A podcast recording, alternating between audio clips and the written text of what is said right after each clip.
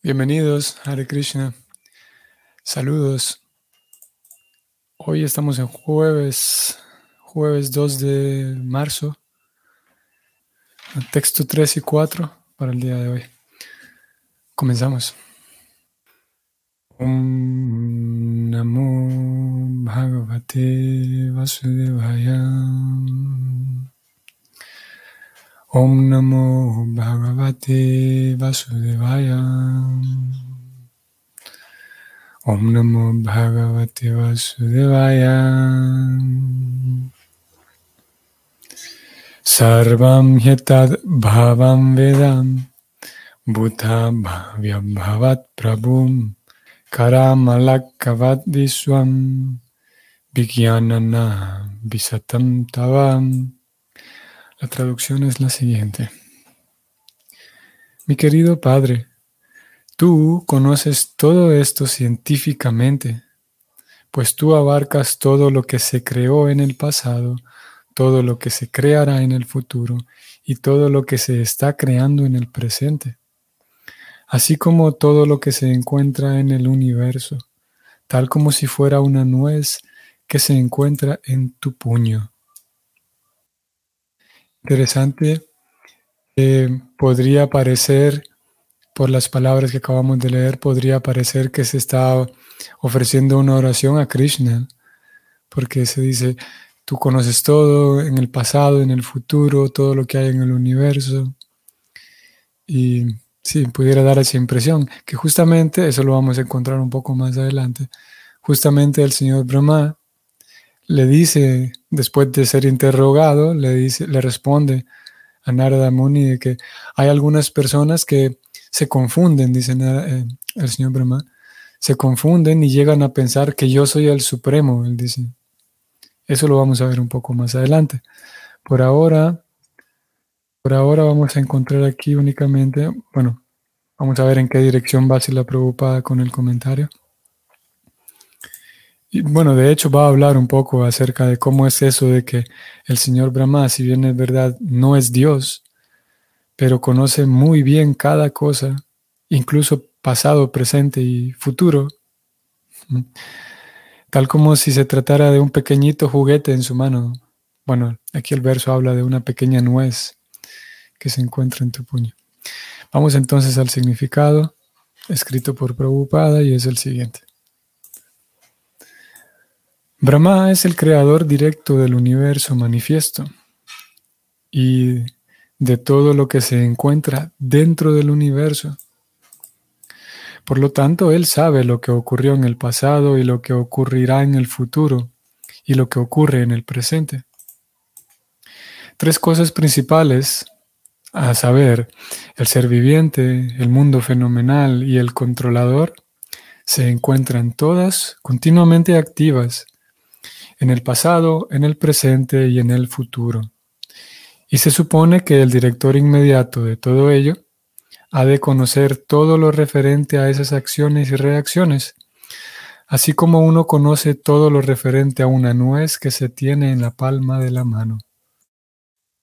Se supone que el fabricante inmediato de una determinada cosa ha de conocer cómo aprendió el arte de la fabricación de dónde obtuvo los ingredientes para llevarla a cabo y cómo la estableció y cómo salen los productos del proceso de fabricación. Debido a que Brahma es el ser viviente primogénito, se supone naturalmente que él ha de conocer todo lo referente a las funciones creativas. Fin del comentario.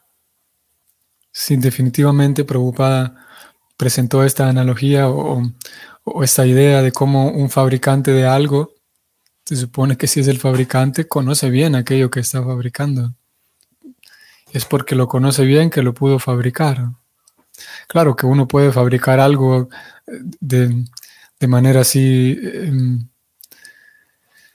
podemos decir, espontánea por un lado o improvisada, y también uno puede fabricar algo mm, desconociendo lo que está haciendo, así como, como por una casualidad, si pusiéramos, pudiéramos decirlo. Sin embargo, en el caso de un fabricante de cualquier cosa, em, digamos dentro del mercado, un fabricante de lo que sea, ya sea de tecnología o lo que sea, sabrá lo que está haciendo. Y más si, si es, digamos, una empresa que hace cuánto tiempo que fabrica ese mismo artículo. Sabrá cómo lo está haciendo.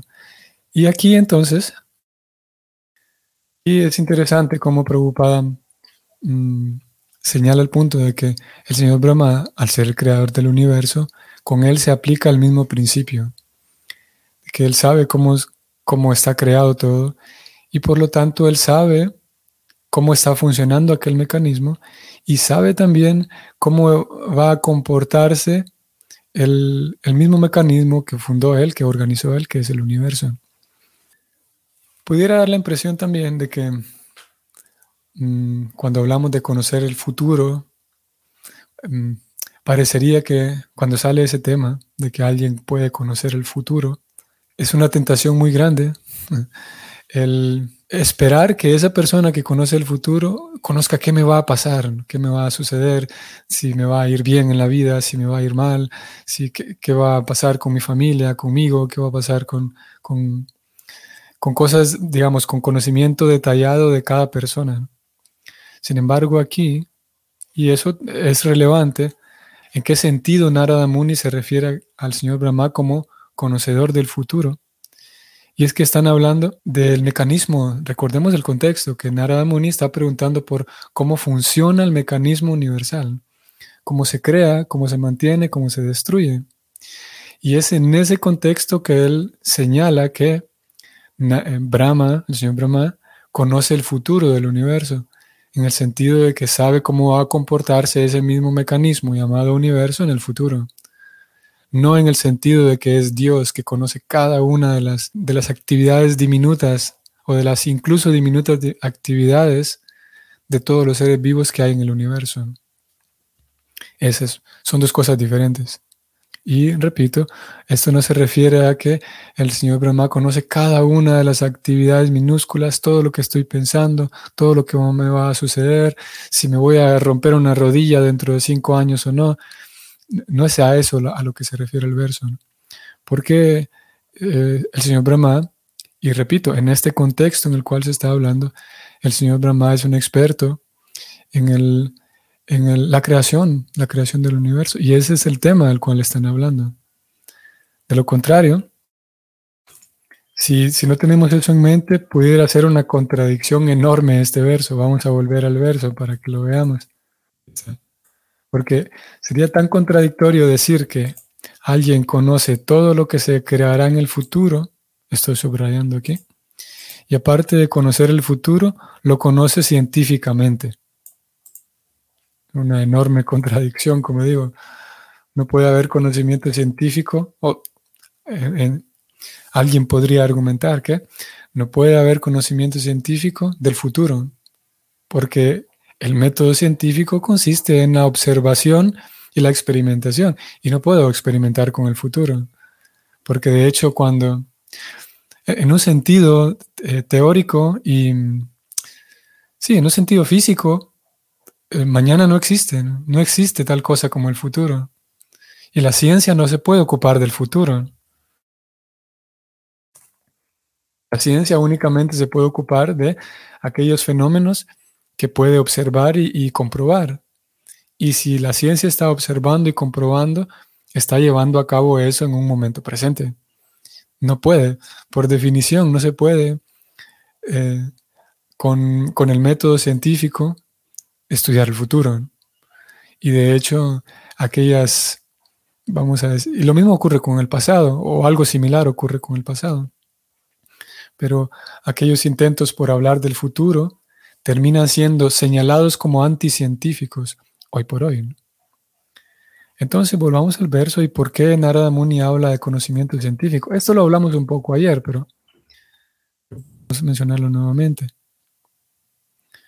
Mm, bueno, antes de ir a esto del conocimiento científico, dejemos o dejaremos entonces claro el hecho de que Brahma, el señor Brahma, conoce lo que habrá en el futuro de manera científica, no porque es un adivinador, sino porque aquel mecanismo fue creado por él. Y es eso, es un mecanismo.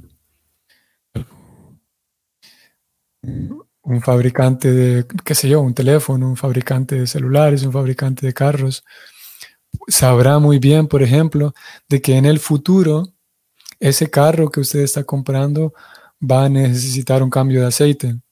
Cuando hayan transcurrido 3.000 kilómetros, un, cambio de aceite. Está hablando del futuro, conocimiento científico del futuro. Algo similar es de lo que está hablando aquí el Señor. Eh, eh, está hablando nada con el Señor Brahma. Y sin embargo, cuando, cuando leemos acerca de conocimiento científico en las escrituras, es una idea diferente y más profunda y más completa de la idea de conocimiento científico que hoy por hoy se maneja en, por ordinario en, varios académicos. ¿A qué se refiere conocimiento científico? Esto lo hablamos ayer. Vamos a ver si aparece nuevamente esta palabra. Vamos a buscar aquí. ¿Qué, ¿Cuál palabra se traduce como científico? Y es esta. Vijnana avasitam. Prabhupada lo traduce como científicamente en tu conocimiento.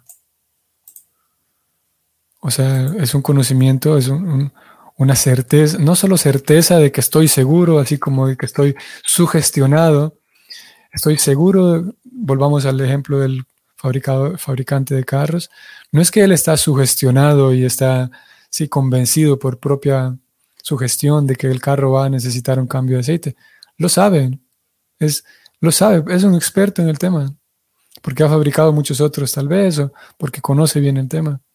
Similarmente aquí, Narada Muni habla de conocimiento científico que, está eh, integrado y que está eh, vivo en, la persona del Señor Brahma, porque él sabe lo que está construyendo, de hecho ya lo construyó, que es el universo.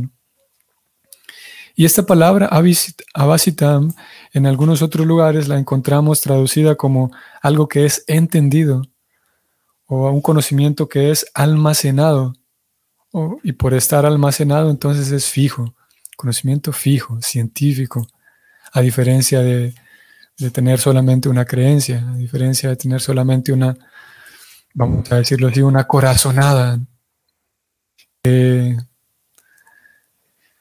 Sí, en la medida en la que el corazón está limpio, podemos aprender, podemos prestar atención a las corazonadas, porque es la voz de la intuición. Krishna está en el corazón.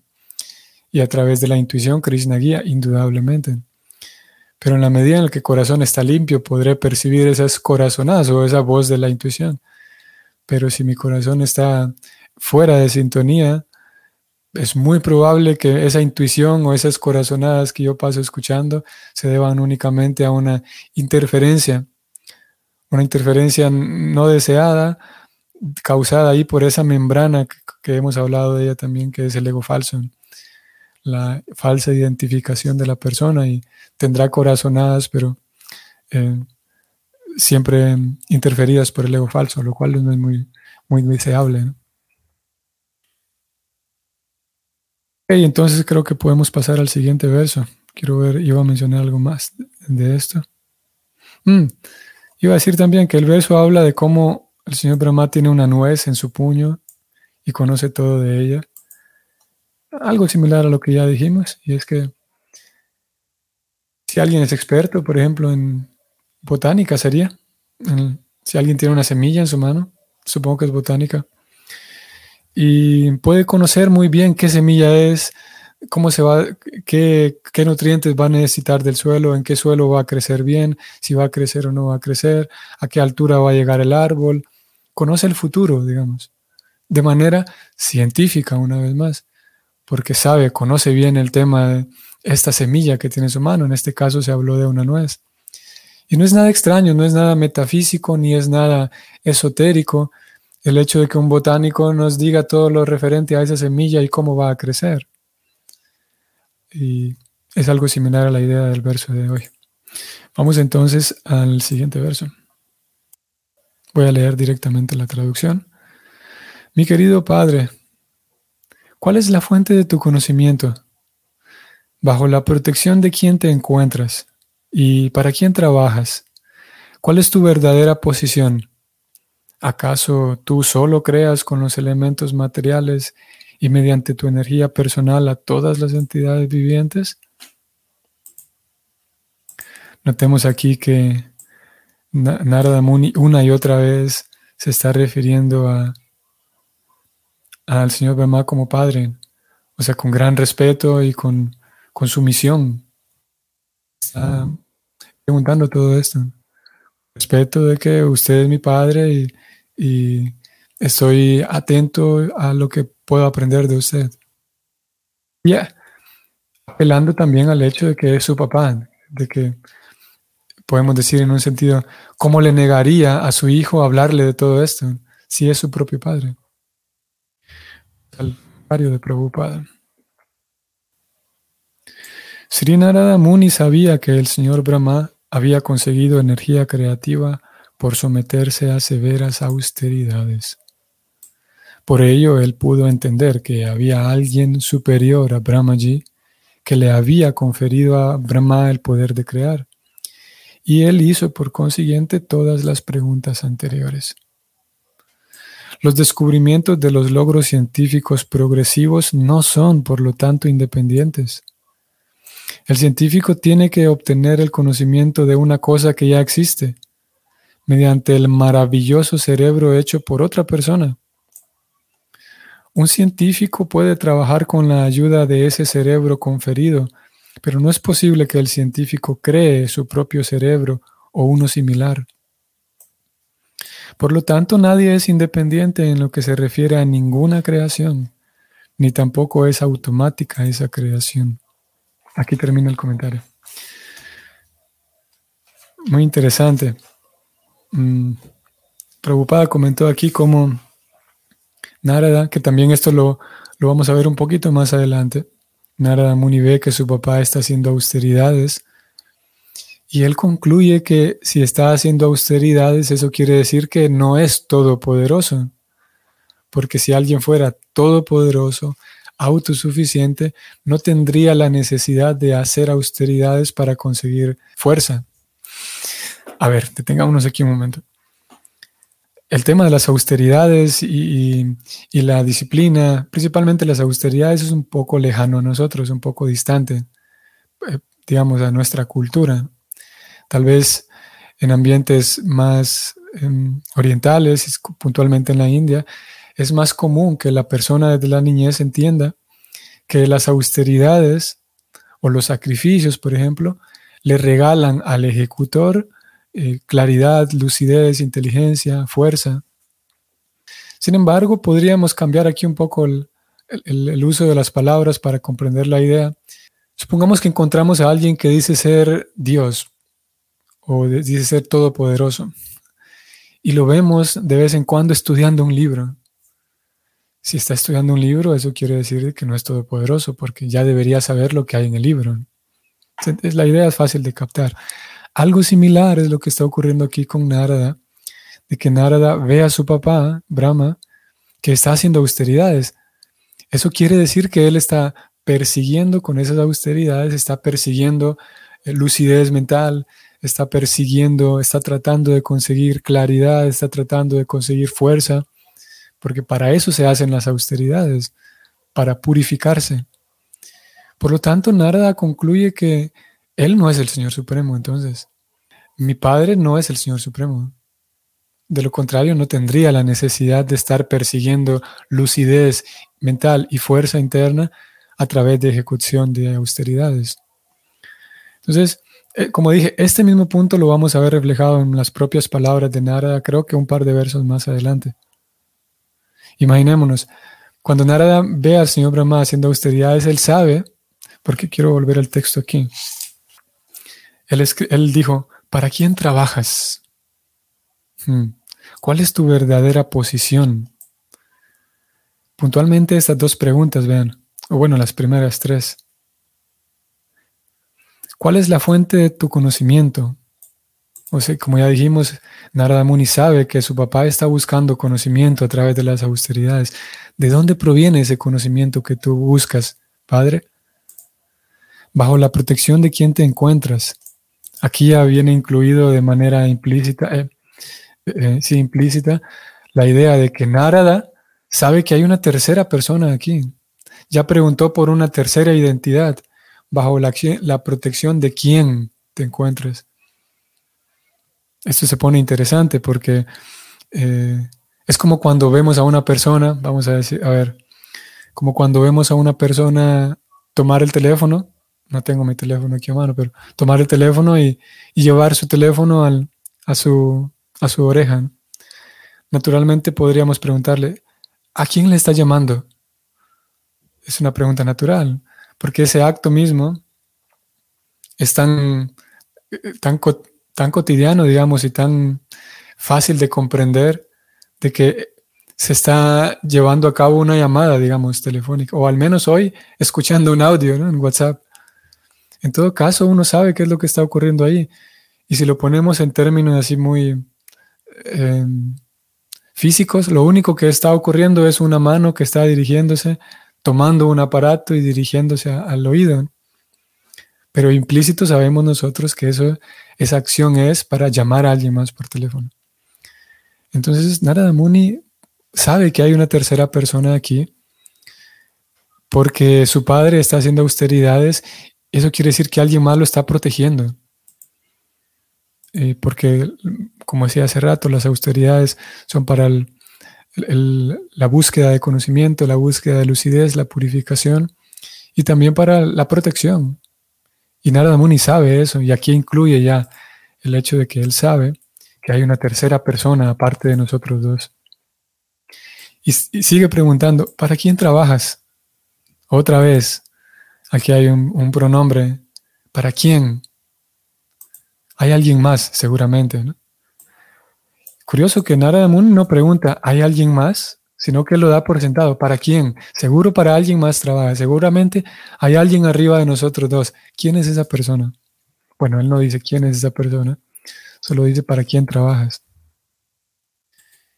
Y nuevamente en la, pregunta final termina diciendo, ¿acaso tú solo creas con los elementos? Nuevamente, una, la idea de una, un ayudante por lo menos.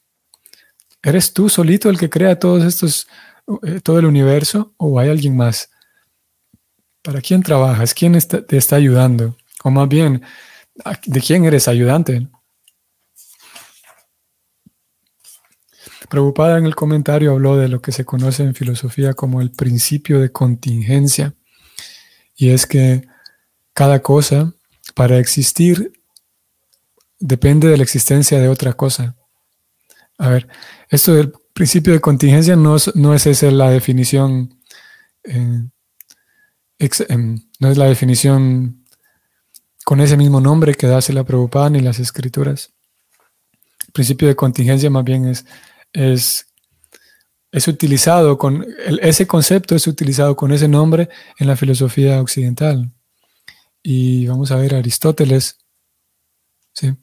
Aristóteles era quien, fue quien planteó y quien abordó el tema de la contingencia, de cómo cualquier cosa, cualquier cosa, un par de anteojos, desde una, un par de anteojos, una manzana, una casa, lo que sea, para existir siempre requiere que exista otra cosa previa.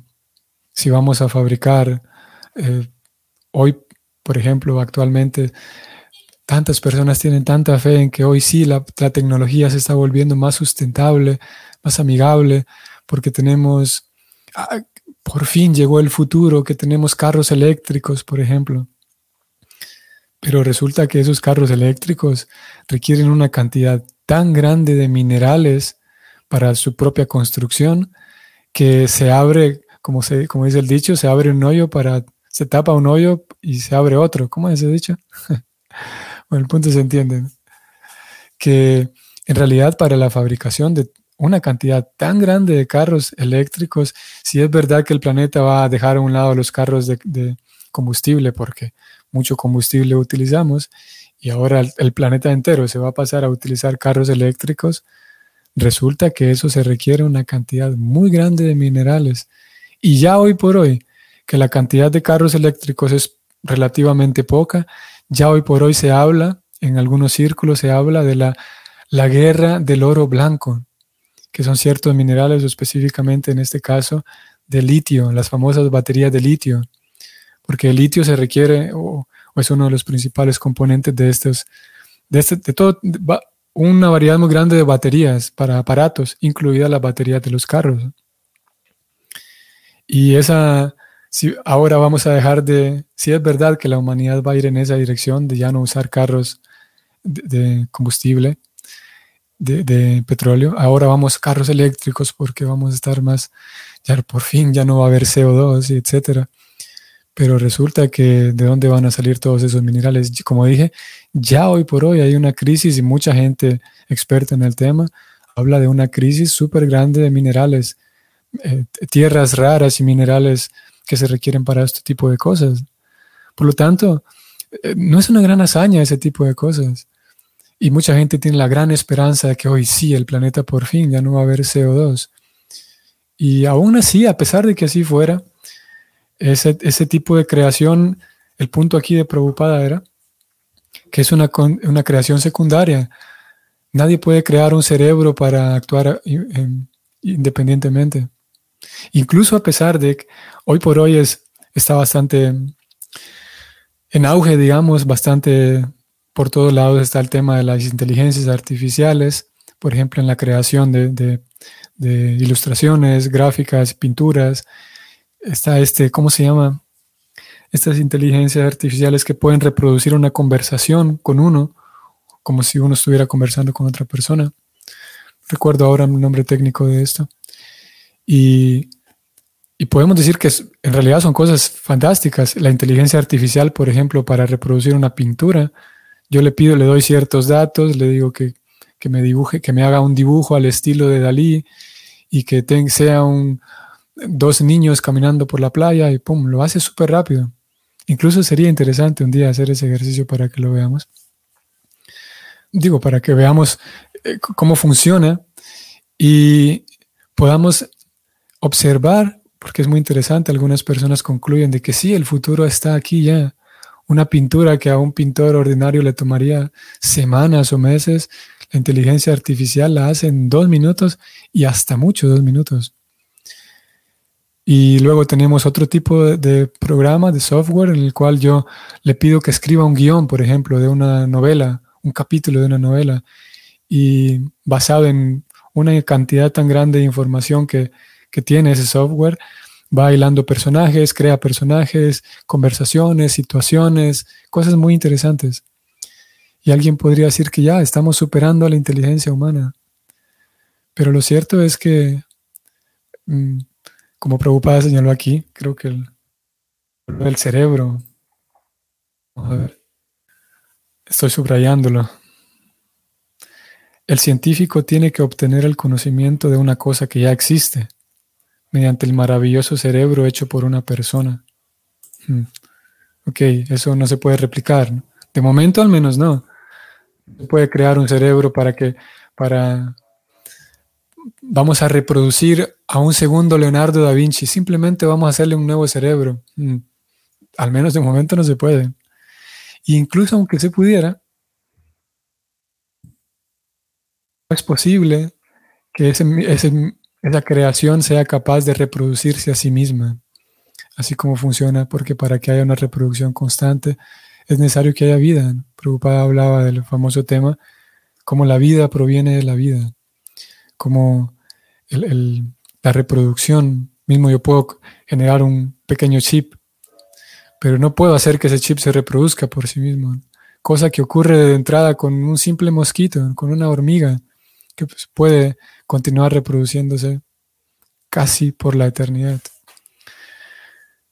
Pienso que vamos a dejar aquí este tema porque de todas maneras eh, el tema va a continuar en una tesitura similar en los próximos días y posiblemente seguiremos hablando del, del, asunto del el conocimiento científico del universo y el conocimiento científico al mismo tiempo vacío, contemporáneo.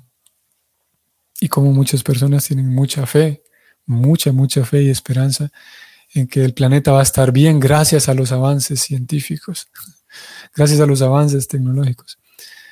Una triste, falsa esperanza. Bien, ahora sí, aquí nos detenemos. Entonces, estimados Vaishnavas, ¿vamos a ver hoy de jueves? Sí. Nos vemos en la tarde para la lectura del Gita y nos vemos mañana para seguir con el Bhagavatam. Hare Krishna.